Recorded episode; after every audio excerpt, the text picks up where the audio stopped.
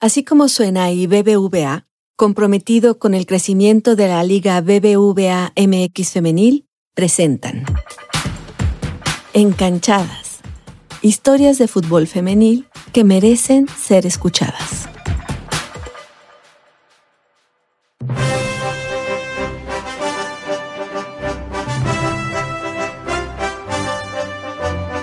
América y Tigres fueron los dos equipos que durante este torneo se pelearon jornada a jornada el primer lugar de la tabla. Con plantillas poderosas, direcciones técnicas españolas e instituciones comprometidas y dispuestas a invertir en su equipo femenil, las Amazonas y las Águilas nos ofrecieron gran fútbol en los últimos cuatro meses y medio. Ambos equipos llegaron con contundencia a la final, después de que en semifinales se enfrentaron a sus rivales clásicos.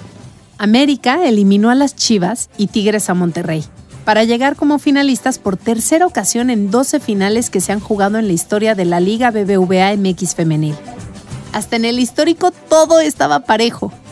Una final la ganaron las Águilas en penales en diciembre de 2018, la otra la ganaron las Amazonas apenas en noviembre de 2022.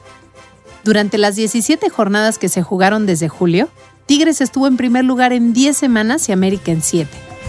Aunque una de las lideresas de goleo con 15 goles fue Amazona, Mari Carmen Reyes, de quien ya te hablé hace poquito en Encanchadas, hubo tres jugadoras de las Águilas que sumaron 30 goles en la temporada regular.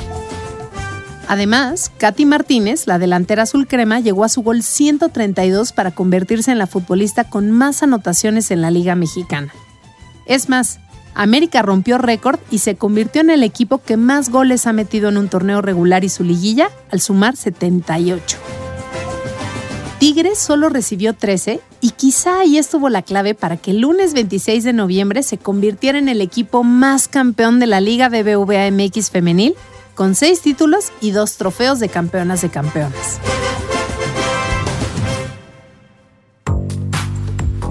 Soy Paulina Chavira una periodista a la que le apasiona la lengua y a la que también le encanta el fútbol. Desde que era niña disfrutaba de verlo y nunca pensé que terminaría siendo comentarista de la división femenil. Necesitamos hablar de las mujeres que hacen y se dedican al fútbol y en Encanchadas lo estamos haciendo.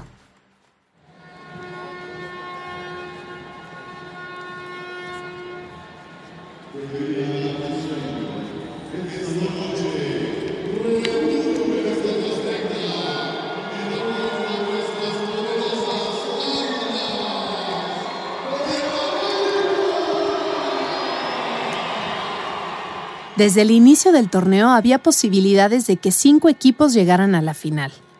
América, Pachuca, Tigres, Chivas y Rayadas. Pero a medida que empezaron a jugar, hubo algunos que rápidamente se mostraron con más posibilidades. El campeón del torneo pasado, América, y el campeón del torneo antepasado, Tigres.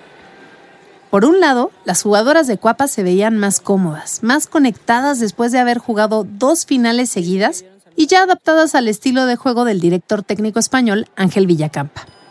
Él había dirigido en su país a Levante, al Athletic, al Atlético Madrid y a la selección sub-17 de China. A pesar de que parecía que a su llegada les había costado trabajo a las futbolistas adaptarse a su estilo de juego, desde que Villacampa dirige al América ha jugado tres finales. Por otro lado, Mila Martínez, recuerda que también puedes escuchar su historia en Encanchadas, Debutaba como directora técnica de Tigres después de haber llegado a México apenas hace un año. Dirigió durante dos torneos a las Bravas de Juárez y las calificó por primera vez en su historia a una liguilla, en la que las eliminó el América, por cierto. Su primera prueba con las Amazonas fue precisamente enfrentar a las Águilas en el campeón de campeones, al que yo le digo campeonas de campeonas, para que no tengamos que precisar que se trata de fútbol femenil. Ambos partidos los ganó y obtuvo así su primer trofeo en la liga femenil, pero le hacía falta el del torneo. Los dos equipos son los únicos que han participado en todas las liguillas, aunque en ese histórico sí gana Tigres, pues ha jugado 9 de 12 finales, en comparación con las cuatro que ha jugado el América. Aún así, parecía que en esta ocasión las Águilas eran las favoritas para llevarse el campeonato y hacerlo de forma consecutiva. El viernes 24 de noviembre, como 17.234 personas más, me dirigí al Estadio Azteca para presenciar este que a mí me parece se ha convertido en un nuevo clásico de liguilla. Me acredité para poder estar en la cancha y traerte los sonidos de ese partido. Vivir un partido en canchada, bueno, desde la cancha, es una experiencia increíble. Aunque no tienes una visión aérea del juego, sí es impresionante la cantidad de información a la que tienes acceso. En el Estadio Azteca, que fue donde se jugó este partido, se coloca la prensa en las porterías. Yo me fui a la cabecera norte, la que en el primer tiempo le tocó defender a la portera de Tigres, Ceci Santiago. Desde la cancha pude escuchar claramente las indicaciones que les da las defensas como Greta Espinosa y Cristina Ferral, o cómo le pedía a Ánica que siguiera a la goleadora del América, Katy Martínez. También pude ver intercambios entre jugadoras que aunque son rivales, se conocen de hace tiempo y juegan juntas en selección, como la delantera de Tigres, Stephanie Mayor, y la defensa del América, Karina Rodríguez. Quien, por cierto, se estaba enfrentando a su hermana, Ánica, que tiene ya tres torneos jugando como amazona.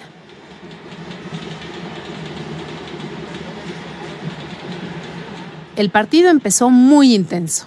Apenas habían pasado nueve minutos cuando la nueve, la generala de Tigres, Stephanie Mayor,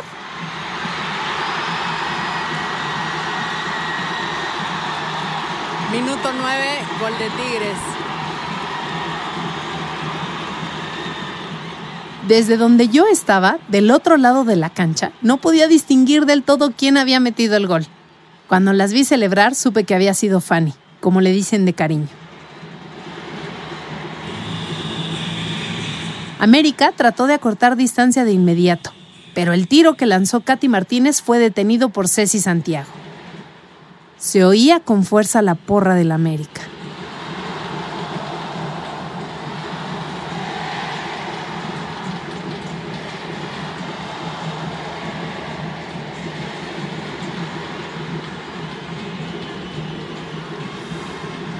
La lideresa de goleo, Mari Carmen Reyes, reapareció y con un tiro de derecha firmó el segundo de Tigres. En el minuto 24 como el número de su camiseta. Durante unos segundos nos tuvieron en suspenso, pues parecía que había fuera de lugar. Pero como en liguilla sí hay videoarbitraje, o VAR, se revisó. Gol. Cuando hablé con Mari Carmen a principios de noviembre, ella ya lo tenía claro. ¿Y no te ha tocado ser campeón acá? Solo campeón de campeones. Ajá, sí, sí. Pero, Bueno, algo es todavía algo, ya. Algo es algo, ahí vamos. pero ya, ya casi. Terminaba el primer tiempo y sí, con esos dos goles ese campeonato casi casi llegaba. Bueno, se acercaba. Yo la verdad pensé que el América regresaría al segundo tiempo con un gol y todas las posibilidades de empatar. Era vital que las Águilas ganaran en el Azteca, pues de las 22 veces que estos dos equipos han jugado, América solo le ha ganado una vez a Tigres en el Uni o el Volcán. Es más, solo en cuatro partidos en ese estadio han podido meter un gol. Así que sus posibilidades estaban en el Azteca. Apenas habían pasado 12 minutos de la segunda mitad cuando...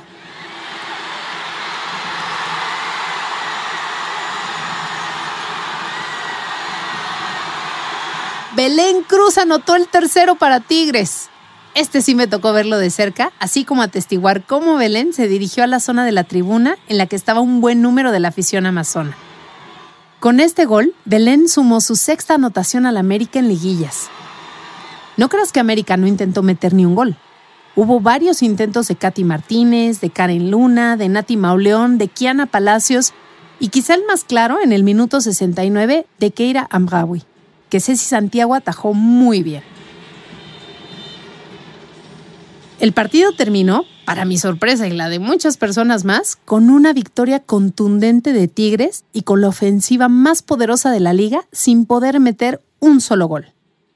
A pesar de los tres goles a favor en la conferencia de prensa, me sorprendió lo que dijo Mila. Sabemos que, que todavía quedan 90 minutos, que el volcán tiene que, que contar mucho y que ojalá bueno, pues el lunes eh, podamos cerrarlo, pero para nosotros ya te digo que ahora mismo es un 0-0. Y agregó, Este equipo tiene una personalidad eh, muy fuerte, sabe jugar este tipo de partidos, son jugadoras con muchísima experiencia, que la mayoría de ellas llevan ya más de, pues de ocho finales, ¿no? Esta es la, novena.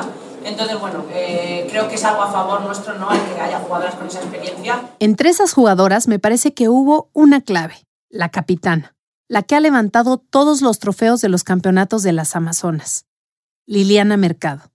Zully, como le dicen de cariño, ha vestido la camiseta auriazul desde 2017, cuando empezó la Liga BBVA MX femenil. Pero su carrera empezó antes, al menos desde 2008, cuando fue convocada a la selección sub-20. Fue la primera futbolista de nuestra liga en ganar el balón de oro en noviembre de 2021. En este torneo tuvo pocas titularidades, pero dos fueron en la final de ida y en la de vuelta. Con sus 35 años, Liliana es una de esas jugadoras fuertes y con muchísima experiencia de las que habla Mila. Escucha nada más estas palabras en un video cortesía de Tigres Femenil que les dirigió a sus compañeras antes de empezar el partido en el Azteca. Cada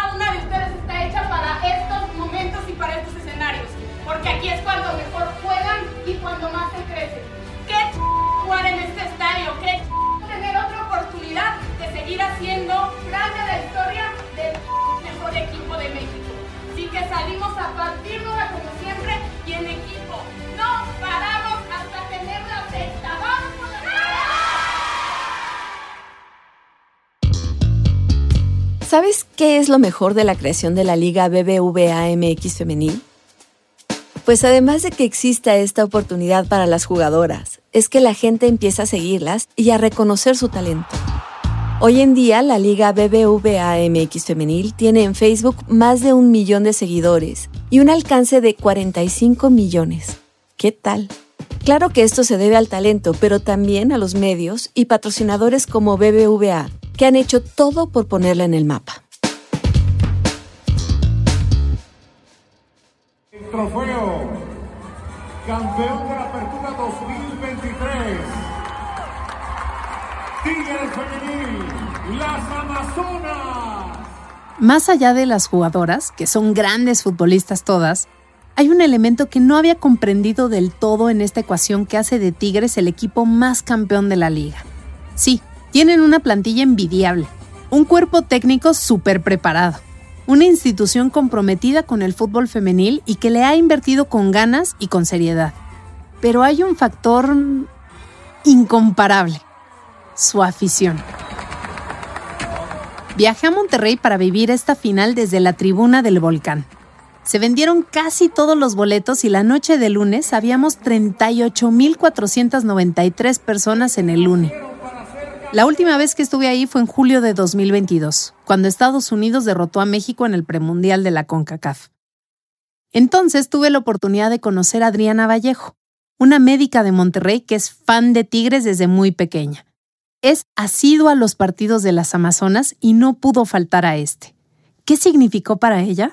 La verdad, para mí es un orgullo que este campeonato haya llegado y bueno, pues además el, en general el proyecto, que ha sido un proyecto muy sólido y fuerte desde su planeación hasta ahora. Estamos viéndolo pues en resultados, ha sido un equipo muy dominante en la liga con hasta el momento seis campeonatos y dos campeones de campeones y lo que se venga más adelante. Entonces, la verdad, muy orgullosa de todo esto que está sucediendo. Eh, de pequeña nunca imaginé tener una liga femenil y menos un equipo femenil al cual seguir. Y hoy eh, es algo que, que, veo con mucho orgullo, me da mucho gusto que esto esté pasando en el país eh, y en general ver a toda la gente que está involucrada alrededor de la liga femenil. El sueño de Adriana era una liga femenil. Para la diseñadora Lai Sonofre, mejor conocida como Lai, las Amazonas son toda una inspiración. Me inyectan fuerza como para mi día a día, como para eh, venir al trabajo de buenas, como ella siempre las ves en el entrenamiento. También mucho tuvo que ver que a mí me diagnosticaron hace como dos años resistencia a la insulina y me la diagnosticaron muy de la mano de que yo me estaba haciendo muy fan de las Amazonas, o sea, al mismo tiempo casi. Entonces, em, me, pues básicamente me, me, obligaron a hacer ejercicio, o sea, me, me, dijo la doctora, tienes que hacer ejercicio, sí o sí. Y mm, al ser una persona como completamente sedentaria, pues sí verlas a ellas como en su trabajo, em, metidas en los entrenamientos y todo, sí fue como, ah, caray, o sea, también darme cuenta de que pues no tuve modelos ni siquiera como para, para tener una actividad física en mi vida, ¿sabes? Y como para ver la importancia de, de la actividad física más allá de la salud, o sea, como desde un lugar de verse a sí misma como con fuerza, con...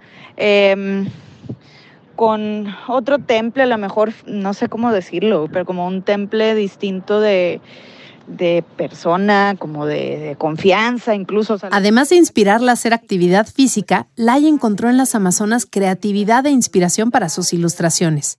Incluso diseñó una lotería amazona. Para ella, Tigres tiene un significado muy especial. Familia a lo largo del tiempo. Eh, bueno, crecí en una familia tigre.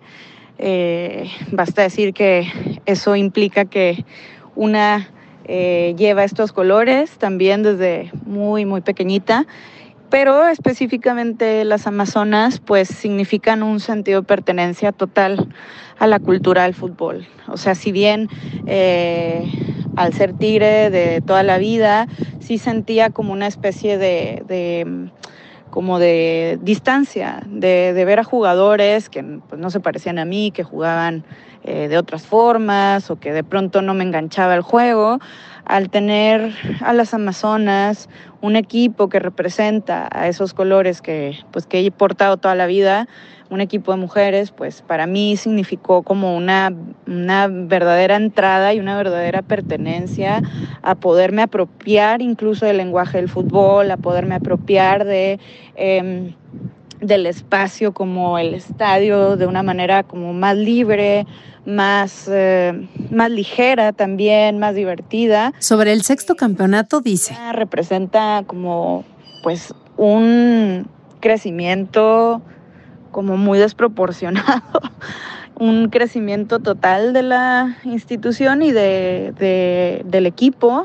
Eh, que si bien, bueno, fue una emoción grandísima volverlas a acompañar una vez más, otro año más en el estadio, eh, cargando esa copa, eh, el torneo sí que me pareció como un torneo muy diferente a, a, al resto de los torneos que hemos estado viendo. Eh, un torneo en donde de pronto como que sentíamos como cierta desconexión en el juego colectivo. Eh, como ciertos eh, momentos ahí de distintas cadencias y de distintos ritmos. Esa desconexión que menciona Laisa también la vio Karen Flores, una de las conductoras del podcast Túnel 19, dedicado a la actualidad de las Amazonas. La tarea de la profe Milagros Martínez no era fácil. En números cumplió. Fue el tercer mejor torneo del equipo en puntos, el primer lugar general la campeona de goleo del torneo. Pero para mí el despertar en garra y conexiones en el campo fue en el clásico. La derrota en el clásico de temporada regular de 3 por 1 fue clave para la semifinal, sobre todo en el volcán. La gente apoyando a tope, el partirse el alma línea por línea para llevarse la serie y llegar conectadas al juego de ida en el Azteca, sin confiarse, siempre con los pies en la tierra. Definitivamente no iniciaban como favoritas. El equipo volvió a conectar, volvieron a ser las Amazonas que siempre encuentran la forma de ganar, de reinventarse, que a seis meses de ser eliminadas por este América, regresaron para recordarnos por qué son las más campeonas de México. Este campeonato da certezas. Como dice Brenda Chávez, la tía Brenda, para quienes la conocemos de X o Twitter o como le quieras decir. Es una abogada mexicana que vive fuera del país, pero viene a ver a las Amazonas cada que tiene oportunidad. Y además da seguimiento constante a las asistencias a los estadios. Por cierto, la de Luni en esta final ha sido la décima mejor entrada. Este torneo hubo muchas críticas para Tigres Femenil, pero creo que al final de cuentas se demostró que el nivel de la liga está creciendo, que cada vez es más difícil ganar los partidos y muchas veces nosotros como afición pensamos que tenemos las respuestas, pero al final de cuentas las que saben y las que entregan todo están en la cancha. Mila y las jugadoras llevaron al equipo a obtener un campeonato más y creo que eso se les debe agradecer siempre. Las incomparables. Esa afición que sigue a Tigres a donde sea, que las quiere pero igual les exige, se hizo presente en el volcán para atestiguar cómo las Amazonas se convertían en las más campeonas. A pesar de que nos faltaron emociones, un gol hubiera sido espectacular, pero el partido quedó 0-0, hubo un momento súper especial. Al minuto 80 se empezó a oír esto en el estadio.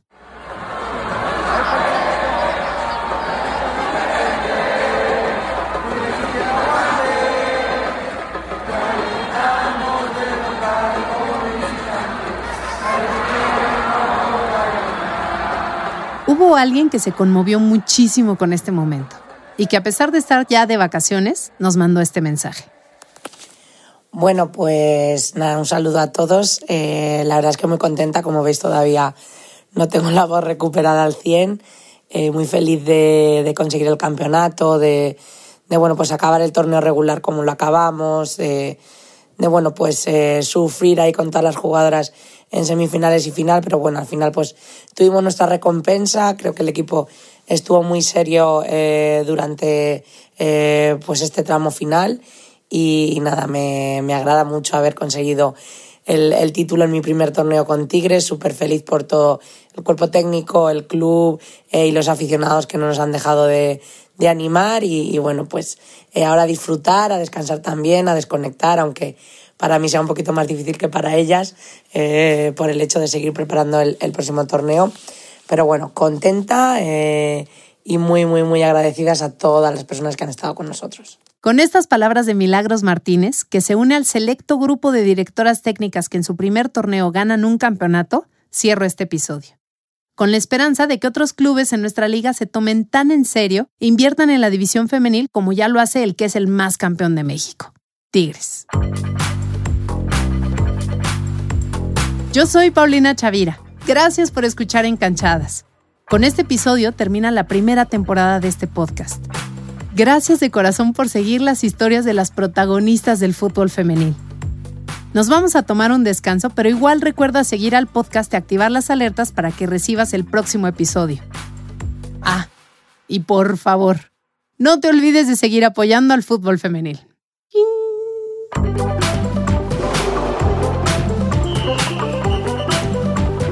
Así como suena y BBVA, comprometido con el crecimiento de la Liga BBVA MX Femenil, presentaron Encanchadas, historias de fútbol femenil que merecen ser escuchadas. Dirección y voz Paulina Chavira. Producción Giselle Ibarra, coordinación de producción Rosana Díaz. Asistencia en la producción Aranza Bustamante. La coordinación editorial es de María Scherer y Carlos Puch. El diseño sonoro y edición de Hugo Santos Quevedo. La música, Patricio Mijares.